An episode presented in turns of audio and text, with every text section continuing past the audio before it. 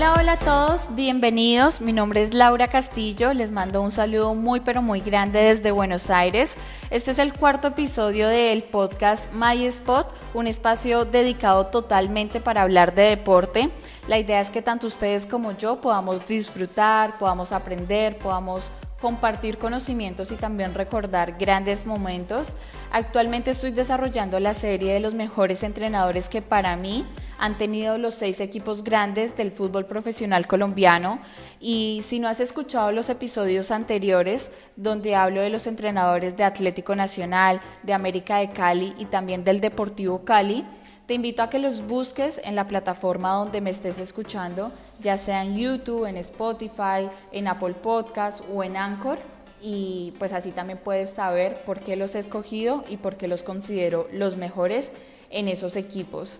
Hoy se van a alegrar todos los hinchas de Independiente Santa Fe y las personas que simpatizan por el equipo cardenal, porque voy a hablar del el entrenador que tuvo el mejor paso por el León. Gustavo Costas. Gustavo Costas. Gustavo Costas. Gustavo Costas. Y sí, Gustavo Costas, para mí, el mejor entrenador que ha tenido Santa Fe por encima del gran trabajo de Wilson Gutiérrez el entrenador argentino consiguió cinco títulos de los 17 que tiene actualmente el club en la era profesional. Fue ídolo en cada equipo por el que pasó. Gustavo Costas tiene el récord de haber salido campeón en cuatro países diferentes de Sudamérica, como lo es Perú, Paraguay, Ecuador y también en Colombia.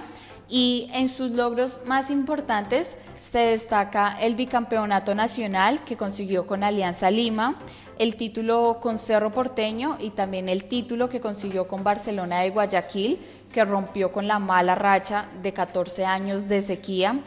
Y ya hablando directamente de su paso por Santa Fe, el entrenador argentino dirigió en dos oportunidades al equipo cardenal. Su primer ciclo fue entre 2014 y el 2015 y el segundo entre 2016 y 2017. Ese tiempo fue suficiente para que Gustavo Costas le devolviera la gloria a la hinchada y también al equipo. En su primer año consiguió el título local tras empatar 1 a 1 contra Independiente Medellín en el partido de vuelta de la serie final que se disputó en el Estadio del Campín con un golazo de Luis Carlos Arias y ya a inicios del 2015 logró la Superliga Colombia ante Atlético Nacional con dos goles, uno que marcó Jerry Mina y el otro lo marcó Luis Páez. Y gracias a ese título, el conjunto cardenal comenzó con pie derecho el año, clasificó para jugar dos copas internacionales, la Sudamericana y la Libertadores. En ese momento Costas había armado un equipazo, había potenciado también a muchísimos jugadores, tanto jóvenes como jugadores que ya tenían una larga trayectoria, digamos Wilson Morelo, Jonathan Copete, Jerry Mina, Luis Carlos Ruiz y muchísimos más. En la Libertadores, Costas mostró su mejor versión. En la fase de grupos terminaron primeros por encima de Atlético Mineiro, Colo Colo y Atlas de México. El partido que yo creo que deben recordar más los hinchas del equipo capitalino es la victoria 3 a 0 contra Colo Colo en Brasil con goles de Omar Pérez, Jerry Mina y Luis Páez. Santa Fe clasificó hasta los cuartos de final de esa Copa Libertadores que finalmente terminaron perdiendo contra Internacional de Brasil. Y por otro lado, el equipo se encontraba disputando la Copa Sudamericana, donde cumplió con la misión, se proclamaron campeones y levantaron la copa luego de 12 años sin que un equipo colombiano levantara una Copa Continental. La última la había levantado el Once Caldas, que fue la Copa Libertadores del 2004, y Santa Fe en el 2015 volvió a conseguir ese título continental. Tuvieron una participación impecable durante el torneo y en la final se enfrentaron contra Huracán en el estadio Tomás Adolfo Ducó en Buenos Aires y ganaron el partido por penales. En ese mismo año, a finales de mayo, principios de junio, Gustavo Costa renunció al club porque no clasificó al equipo a los octavos de final de la Liga Águila. Habían quedado novenos en la tabla de posiciones y el técnico decidió dar un paso al costado. Sin embargo, dejó las puertas abiertas después de todo el gran trabajo que ya había hecho con los Leones y después volvió en el 2016 a rescatar un equipo que no venía jugando bien y que los resultados tampoco los acompañaban.